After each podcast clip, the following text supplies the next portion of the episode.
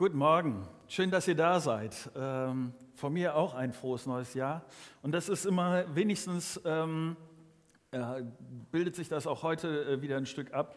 Äh, klassisch, dass zu Neujahr oder zu den Feiertagen, dass ich äh, Leute sehe, die ich nicht so lange, also wo es ein bisschen her ist, dass ich sie gesehen habe. Von daher finde ich das sehr schön, vor euch zu stehen und euch angucken zu können.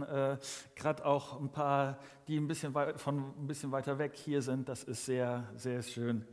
Ich will nicht lange rumfackeln. Ich will mit euch beten und dann mitten in einen Text einsteigen, der einer meiner Lieblingstexte ist, wenn es um die Frage von Dankbarkeit geht. Ich glaube, er hat äh, kaum so viel, zu, also es ist sehr viel, was er sagen kann. Es gibt kaum andere Texte, die so viel sagen äh, können über die Frage von Dankbarkeit wie diesem. Und er ist praktisch und er ist konkret. Und ich hoffe, dass ich euch mitnehmen kann, äh, um deutlich zu machen, wie wichtig Dankbarkeit ist und welch eine Kraft dahinter steckt, wenn wir unsere Dankbarkeit auf Gott ausrichten. Mögt ihr nochmal mit mir aufstehen? Ich würde gerne mit uns beten. Vater, ich danke dir für dein gutes Wort und dass es uns hilft, unserem kaputten Herzen Orientierung zu geben. Du bist derjenige, der weiß, wie das Leben funktioniert, der weiß, was wichtig ist und äh, das alles, weil du unser Schöpfer bist. Du hast dir das Leben ausgedacht. Und ich bitte dich darum, dass du heute uns mitnimmst in dieses tiefe Geheimnis von Dankbarkeit so wie du dir das vorgestellt hast und dass es uns bewegt und dass es dieses Jahr 2022 anders macht als 2021. Amen. Mitten rein, Lukas 17, ähm, ab Vers 11. Auf seinem Weg nach Jerusalem zog Jesus durch das Grenzgebiet von Samarien und Galiläa. Kurz vor einem Dorf kamen ihm zehn Aussätzige entgegen. Sie blieben in einigem Abstand stehen und riefen laut, Jesus, Meister, hab Erbarmen mit uns.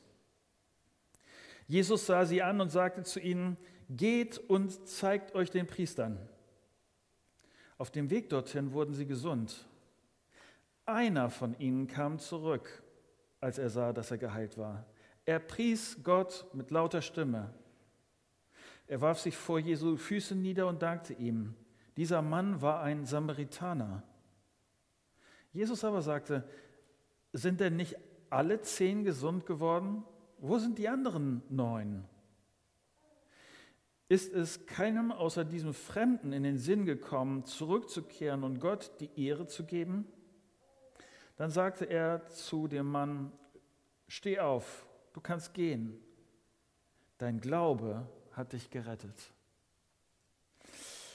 Wir müssen uns das so vorstellen. Jesus ist ja nicht in einer Schulklasse und unterrichtet dort seine Gruppe von Leuten und so. Die sitzen da nicht mit Laptop und Stift oder was auch immer, sondern das, was Jesus macht, was seine Strategie ist, ist, er ist mit seinen Schülern, mit seinen Jüngern, ist er in Bewegung. Er ist unterwegs. Und er nutzt die Zeit, die sie unterwegs sind, um sie auf die wichtigen Sachen hinzuweisen, auf die Sachen, die wirklich fürs Leben mit Gott von Bedeutung sind. Jesus ist auf seiner Tour so langsam Richtung Jerusalem. Und so kommt er in die Grenze eines Gebietes, das äh, gerade noch so von Juden besiedelt ist, aber wo bald Samarien anfängt. Vielleicht weißt du, dass ein normaler Jude der damaligen Zeit äh, den Leuten aus Samarien aus dem Weg gegangen ist. Das waren Menschen, mit denen man normalerweise nichts zu tun hatte. Als Jesus jetzt in ein Dorf hineingehen will, wo das genau ist, wird nicht gesagt, aber Jesus trifft auf diese zehn Männer. Und diese zehn Männer sind an Lepra erkrankt. Und du kannst dir das vielleicht vorstellen. Und ich, ich sag mal, ähm, ich konnte mir das, was so gewisse Rahmenbedingungen, auch wenn ich noch nie von Lepra betroffen worden bin, aber gewisse Rahmenbedingungen halt, kann ich mir jetzt viel besser vorstellen, seitdem ich die letzten zwei Jahre erlebt habe. Nämlich diese zehn Männer müssen in Quarantäne. Und zwar so in Quarantäne, dass es wahrscheinlich oder ganz oft ihr ganzes Leben betrifft. Ab dem Moment, wo bei ihnen Lepra festgestellt wurde, Lepra ist eine Krankheit, wo Gliedmaßen nach und nach absterben. Ab diesem Moment ist ihr Leben komplett anders. Sie müssen raus. Das gab teilweise eigene Siedlungen, wo dann nur äh, Leprakranke dann äh, gelebt haben. Sie waren ohne jede Chance, ein normales Leben zu führen. Sie waren nicht nur vom Tod bedroht, sondern so das normale Leben von Ehe, Familie, Freunde, mit einem eigenen Beruf oder so, es war vorbei. Und diese zehn Männer haben eines vor Augen. Sie wollen ihr altes Leben zurück. Sie wollen wieder normal leben. Sie wollen wieder gesund sein. Sie wollen wieder mit den anderen zusammen. Sie wollen, dass es normal wird. Und irgendwie auf irgendeine Art und Weise haben sie diesen Moment, sie treffen Jesus, sie schaffen es zu Jesus zu kommen und dann passiert ein erstes. Ich habe das genannt, Jesus hört hin. Auch das kennen wir seit Corona. Ähm, wenn diese Leprakranken äh, mit Jesus reden müssen, dann wollen, dann, dann, müssen sie einen Abstand halten. Das geht nicht einfach so, das, das braucht einen Abstand, einen Sicherheitsabstand. Und diese zehn Männer tun das auch. Mit diesem Abstand rufen sie Jesus das zu, was sie wollen. Und sie wissen scheinbar, wer, oder sie haben eine Ahnung, wer Jesus ist. Es gab gerüchteweise, hat sich das irgendwie drum gesprochen, Jesus ist der, der auch schon mal andere gesund gemacht hat. Und deshalb rufen sie zu Jesus. Sie bitten ihn, sie bitten ihn, barmherzig zu sein. Sie bitten ihn um Mitleid. Sie erwarten, sie hoffen darauf, dass er sie wieder gesund macht. Vor einigen Wochen rede ich hier in der Gemeinde mit jemandem, der mir erzählt, oh, das wäre so klasse, wenn das und das und das in meinem Leben passiert. Wenn, wenn, wenn sich das so ergeben würde, das, das wäre so super. Und dann frage ich die Person, und? Hast du schon dafür gebetet? Und dann kam eine Frage zurück, die ich so nicht wieder vergessen werde, äh, dass derjenige äh, mich fragte, darf ich das denn? Ist das, was ich mir so wünsche, das, was ich erhoffe, ist das für Gott nicht einfach viel zu unwichtig, viel zu klein, viel zu nebensächlich? Ich bin doch, schau mich an, doch auch nur eine kleine Leuchte in diesem Universum.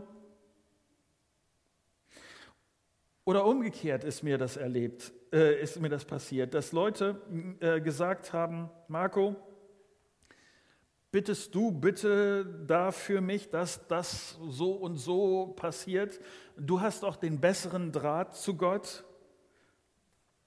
Ich wusste erst überhaupt nicht, was ich mit, diesem, mit dieser Bitte äh, machen sollte, äh, denn äh, äh es ist für mich so ein fremder Gedanke, so ein fremder Gedanke, dass Gott an dieser Stelle irgendeinen Unterschied machen sollte, dass Gott einen Unterschied macht zwischen kleinen und großen Sachen, die ich ihn bitte, oder zwischen ob ich das jetzt als Pastor tue, Gott bitte, oder ist irgendjemand anders. Auch da macht Gott keinen Unterschied.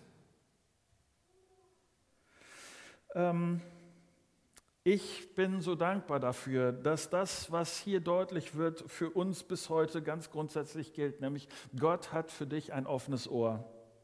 Er ist da, immer. Ihm ist es möglich, um jeden Einzelnen sich gleichzeitig mit der gleichen Intensität, mit der gleichen Liebe, mit der gleichen Aufmerksamkeit zu kümmern. Er wartet auf uns. Er ist nie zu beschäftigt. Und das gerade, wenn du in Schwierigkeiten steckst. Ich weiß nicht, wie deine Beziehung zu Gott gerade ist. Ich treffe immer wieder Menschen, die denken, aber ich bin doch gar nicht so, glaub, so gläubig, so christlich. Darf ich mit Gott reden, obwohl ich hier nicht zur Gemeinde gehöre? Ich treffe Menschen, deren Christsein, so würden sie das beschreiben, deren Christsein vertrocknet ist. Sie wissen, dass sie sich in der letzten Zeit herzlich wenig um ihre Beziehung zu Jesus gekümmert haben. Leute, die Gott ungehorsam waren, die genau das Gegenteil gemacht haben von dem, was Gott eigentlich wollte und die sich jetzt fragen, darf ich überhaupt noch so mit Gott reden? Ich komme mir so schäbig vor, die ganze Zeit kümmere ich mich nicht um ihn und jetzt, wo ich was brauche, jetzt wo ich was von ihm will, jetzt komme ich angekrochen. Und das Geniale bei Jesus ist, er hat diese zehn Männer nicht gefragt, und gehst du regelmäßig in die Gemeinde? Und betest du auch jeden Morgen und liest du deine Bibel und lebst du auch so, wie Gott das will? Jesus hat für diese Männer ein offenes Ohr gehabt. Und das hat er auch für dich, für jeden. Ob ich in Not bin oder nicht. Jesus hört hin. Aber nicht nur das. Mein zweiter Gedanke, ähm, Jesus heilt. Jesus heilt ihn. Wie geht das in diesem Bericht weiter? Äh, Jesus ruft diese, diesen zehn Männern zu, dass sie sich dem Priester zeigen sollen. Vielleicht hört sich das für uns heute äh, unspektakulär an, äh, äh, aber ich, ich, will das kurz erklären, was hier passiert. Ähm, diese, diese, Männer, ich rechne damit oder ich würde das für sehr wahrscheinlich halten, dass sie ziemlich irritiert waren. Ich weiß nicht, ob du, wenn, wenn du so ein existenzielles Wunder brauchst und du, du bittest Gott darum, ja, ich will nicht davon reden, dass es irgendwie einen Knall geben muss oder dass es nicht irgendwie Rauch gibt oder irgendwas Spektakuläres oder äh, irgendwie so. Aber ich würde, würde schon irgendwie mit einem besonderen Moment rechnen, dass Jesus irgendwas macht, irgendwas Besonderes sagt. Aber Jesus sagt nur so was völlig Triviales wie, geht los und zeigt euch bei den Priestern. Es passiert erstmal überhaupt nichts, außer dass Jesus hier diese Ansage macht. Ich weiß nicht, wie es dir geht, aber ich habe manchmal so die konkrete Vorstellung, ich, ich komme zu Gott und ich brauche was von Gott und ich habe auch die konkrete Vorstellung, dass ich weiß, was Gott dann machen muss. Ich habe die konkrete Vorstellung, äh, Gott jetzt aber so und so und so. Hier ist mein Plan. Und wir lesen im Neuen Testament wieder und wieder, dass Gott so ganz anders handelt, als Leute das oft äh, sich so bei ihm vorgestellt haben. Und dass die, die sich voll Vertrauen auf Gott verlassen haben, dann, obwohl es vielleicht ganz anders gelaufen ist, obwohl es vielleicht nicht so war, wie sie es erwartet haben, einen wunderbaren Gott erlebt haben. Meine Frage an dieser Stelle ist, vertraust du auch dann weiter, wenn Gott nicht genau das tut, was du von ihm willst? Wenn Gott es vielleicht auch ganz anders macht, als du das willst? Die, diese zehn Jungs, die hier so unterwegs sind, äh, sie gehen dann tatsächlich auch zu diesen Priestern. Sie machen dieses Unspektakuläre. Dieses, du musst vielleicht dazu wissen, dass die, zehn, äh, dass die Priester sowas sind wie das Gesundheitsamt der damaligen Zeit. Wenn es darum geht, äh, zu erkennen und festzustellen und dann auch mit der Konsequenz, dass sie wieder normal leben konnten, wenn jemand das zu sagen hatte, dann waren es diese Priester ohne irgendwas zu machen, schickt Jesus sie ins Gesundheitsamt. Und alle zehn kommen dort an. Alle zehn werden gesund. Sie kommen zu den Priestern und der Priester stellt fest, da ist nichts mehr. Alles gut. So ist Jesus. Jesus kann das. Und Jesus, Jesus kann das immer noch.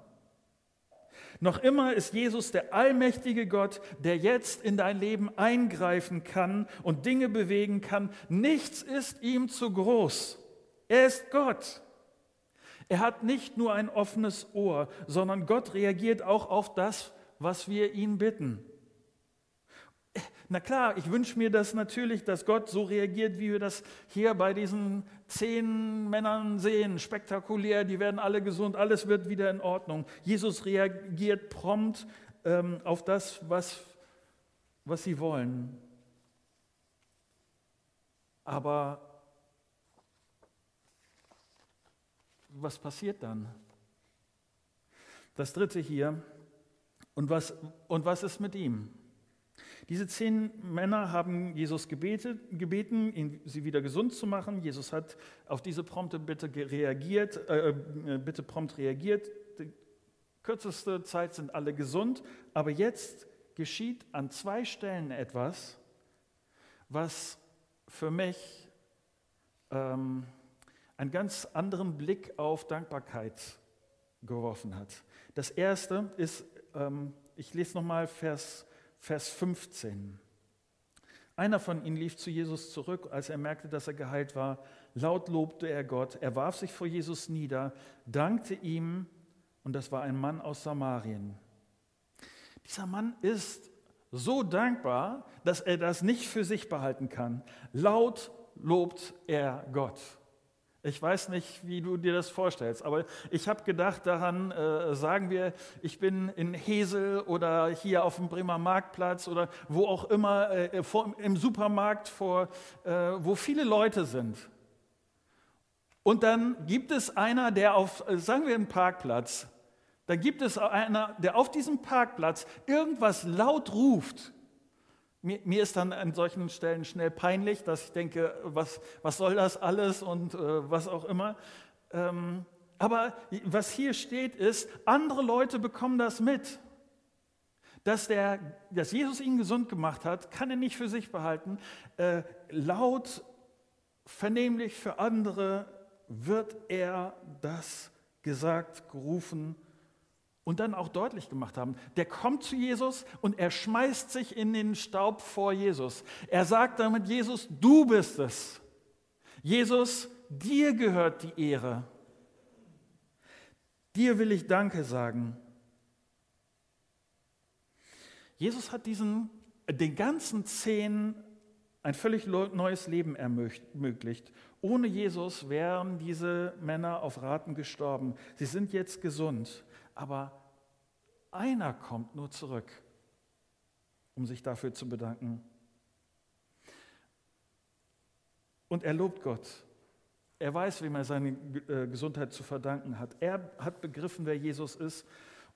Er als Einziger. Und natürlich ist die Frage, die hier mitschwingt, und das ist auch die Frage, die Jesus dann stellt, ist, was ist passiert? Wo sind die anderen? Hier steht nicht, was jetzt mit den anderen passiert ist, keine Ahnung. Aber vielleicht haben sie gedacht, dankbar sein. Warum das denn? Es gibt doch einiges, was in den letzten Jahren überhaupt nicht funktioniert hat. Die lange Arbeitslosigkeit, die ich miterlebt habe, auf den, auf den ersten Blick, ich, ich, wo muss ich denn hier anfangen? Ich werde erstmal die Hiwi-Jobs machen müssen. Ich werde äh, mich nicht, nicht bewerben können mit einer tollen Ausbildung, denn durch meine Krankheit ist die ganze Ausbildung hingewiesen. Von daher, also ich muss jetzt sehen, dass ich irgendwie zu was komme. Ich will ja auch irgendwann meine Familie wieder versorgen können und all diese Dinge. Also viel Zeit für groß da rumsinieren und so. Ich, ich muss jetzt was anpacken. Hat sich vielleicht gedacht, wie kann ich da dankbar sein? Und dann fängt vielleicht auch dieses elende Vergleichen an. Schau doch ich sag mal, in, der, in meiner jüdischen Dorfschule, wo ich damals unterwegs war. Schau dir doch meinen Jahrgang an, was die sich alles bis jetzt leisten konnten, eigenes Haus, wohin die in Urlaub gehen oder was es auch immer ist. Ich musste durch meine Krankheit in die Privatinsolvenz. Ich konnte mir nichts leisten. Wie, dankbar sein, ich muss jetzt erstmal jetzt das nachholen, das aufbauen Schau dir doch an, wie gut es den anderen geht. Schöner, gesunder, erfolgreicher sind sie. Und dann soll ich dankbar sein? Und das ist eine Denkweise, die ich kenne das, ich würde das wenigstens gut kennen. So diese Vergleicherei und dann immer jemanden zu finden, dem es dann besser geht als ich, der erfolgreicher ist. Und das, was diese Geschichte dabei erzählt, ist folgendes. Es gibt hier zwei Krankheiten in dieser Geschichte. Das eine ist Lepra und das andere ist Undank. Das ist die Krankheit dieser, vier, äh, dieser neun anderen Männer. Und Undank ist etwas, was ihr Herz vergiftet. Undank bedeutet, ich bin fixiert auf das, was in meinem Leben nicht funktioniert. Ich habe eine ätzende Frau, dumme Kinder, eine beknackte Arbeitsstelle, Christen in der Gemeinde, die sich nicht um mich kümmern oder die mich nicht verstehen. Und ich denke, das ist das, was, was dann mein Leben kaputt macht. Ich habe hier entdeckt, das ist schlicht nicht wahr. Das ist nicht wahr. Undank ist das Problem. Und ich laufe nicht zu Jesus und ehre ihn für das, was er in meinem Leben schon getan hat. Warum? Das macht meine Beziehung zu Jesus kaputt. Warum? Es ist etwas Zweites, was ich hier entdeckt habe und ich, ho ich hoffe, dass ich das jetzt wirklich gut erklären kann, weil äh, ich glaube, dass das der entscheidende Punkt ist. Ob ich dankbar bin oder nicht, das entscheidet sich nicht an einem Wunder Gottes. Ob ich dankbar bin, entscheidet sich nicht an meinen Lebensumständen, entscheidet sich nicht daran, ob ich alles, ob, ob alles gut und entspannt in meinem Leben läuft. Manche Leute denken das. Wenn das und das in meinem Leben passiert, dann werde ich dankbar sein. Wenn Gott dieses und jenes in meinem Leben verändert, dann kann ich dankbar sein. Und es stimmt nicht. Diese zehn Leute erleben alle das gleiche Wunder. Und ein einziger entscheidet sich, Danke zu sagen. Dieser Text sagt mir, Dankbarkeit ist ein Lebensstil, für den ich mich entscheide. Ganz unabhängig davon, wie es in meinem Leben läuft. Egal, ob es ein großes Wunder gibt oder nicht. Dankbarkeit heißt nämlich, dass ich verstanden habe, dass ich Recht auf gar nichts habe. Alles, was ich bin, alles, was ich habe, das ist schon ein Geschenk. Ein Geschenk, für das ich dankbar sein kann. Ich bin beschenkt, wenn ich darauf warte, dass alles gut wird in meinem Leben und ich erst dann dankbar werde, dann kann ich ewig warten. Echte Dankbarkeit geht anders. Gott hat mir Gutes getan, dass ich heute Morgen hier vor euch stehen kann, dass ich atmen kann, dass ich zwei Beine habe und ein relativ gut funktionierendes Gehirn. Das ist ein Geschenk. Es ist ein Geschenk. Wahnsinn. Jesus Christus, der Sohn Gottes, ist auf diese Erde gekommen und hat mein Leben in Ordnung gebracht. Ich bin zum Tod geweiht gewesen. Mit Recht wäre ich in der Hölle gelandet wie schlecht ich sein kann. Und trotzdem, dass Jesus sein Leben gegeben hat, jetzt passe ich, dadurch, dass ich Vergebung bekommen habe, jetzt passe ich zu diesem Gott. Nur dadurch, dass er schon lange liebevoll und barmherzig und geduldig mit mir ist. Vielleicht kannst du das nachher, ich hoffe wenigstens, kannst du das ein Stück anders sehen. Ich, ich sage mal, ähm, Leider ist es tatsächlich so, dass, dass wir heute keinen Kaffee geben können. Von daher wird, wird die Zeit, die wir hier heute gemeinsam verbringen, wahrscheinlich etwas kürzer sein. Aber es, es, du kommst ja gleich nach Hause. Ich hoffe, dass wenn du die Tür deiner Wohnung aufmachst, dass du denkst, danke Jesus, ich weiß, wo ich schlafen kann. Äh, das Wasser läuft, hoffentlich. Der Kühlschrank ist voll. Wow, danke Jesus. Und ich weiß nicht, äh, äh, ich bin eher ein äh, kopfgesteuerter, leiser Danker. Also ich würde nie auf dem Parkplatz rumhüpfen und äh, den Leuten erzählen, was alles Gutes passiert ist. So, so bin ich nicht. Ähm, aber ich, ich hoffe, dass, dass du in deinem Herz dieses Lob Gottes zulässt. Und dass es diese Momente gibt, wo du sagst, Gott, danke, wie gut du bist zu mir, wie vieles ich genießen darf, weil du mich beschenkst.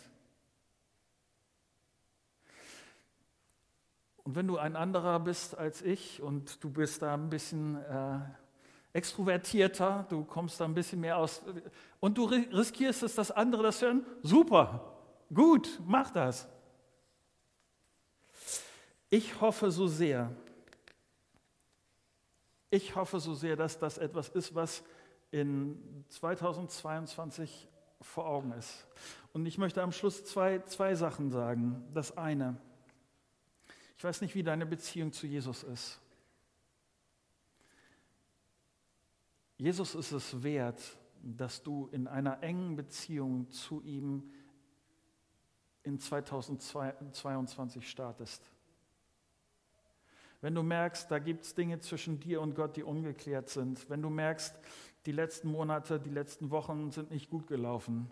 Jesus ist es, dieser wunderbare Jesus, der sich so verhält hier, wie wir von ihm gelesen haben, der ist es wert, dass du in einer geklärten Beziehung zu ihm bist. Und wenn du an dieser Stelle noch überhaupt nicht in, weißt, was bedeutet das jetzt? Wie, wie, wie, wie kann ich mit Jesus unterwegs sein? Ich sage dir, ähm, Gott hört auf dein Gebet, genauso wie wir das vorhin gemeinsam angedacht haben. Wenn du ihm sagst, bitte vergib mir das, was, was nicht gut gelaufen ist. Ich will zu dir gehören, ich will dir vertrauen, ich will in meinem Leben das tun, was du möchtest, dann nimmt Gott dieses Gebet ernst. Ein zweites, zu dem ich dich herausfordern will. Wenn du merkst, mir liegt Bitterkeit so viel näher als Dankbarkeit. Wenn du merkst, wie Dankbarkeit so weit weg ist, wenn du merkst, wie du kämpfen musst, um die guten Sachen zu sehen, um Gott, wie, wenn du kämpfen musst, um Gott zu loben und ihm die Ehre zu geben, dann will ich dir sagen, lass es nicht laufen. Es wäre so dramatisch, wenn dein Leben geprägt wäre weiterhin von einem bitteren Herzen. Wenn es Dinge gibt, die du, wo du merkst, das ist der Grund dafür, da, da sind Sachen in meinem Leben ähm, nicht gut sortiert, das sollte ich vor Gott tun. Ich will dich bitten, es nicht laufen zu lassen, sondern das Beste, was ich dir sagen kann, was mir hilft, was, was, was ich gesehen habe, wie vielen anderen das auch geholfen hat, ist, wenn du merkst, du kommst da selber nicht raus, nimm Kontakt auf zu jemandem, von dem du erwartest, dass er dir helfen kann. Besprich das, klär das, bring das gemeinsam vor Gott. Ich hoffe, dass du von 2022 im Rückblick nachher sagen kannst, dankbar in 2022. Soweit.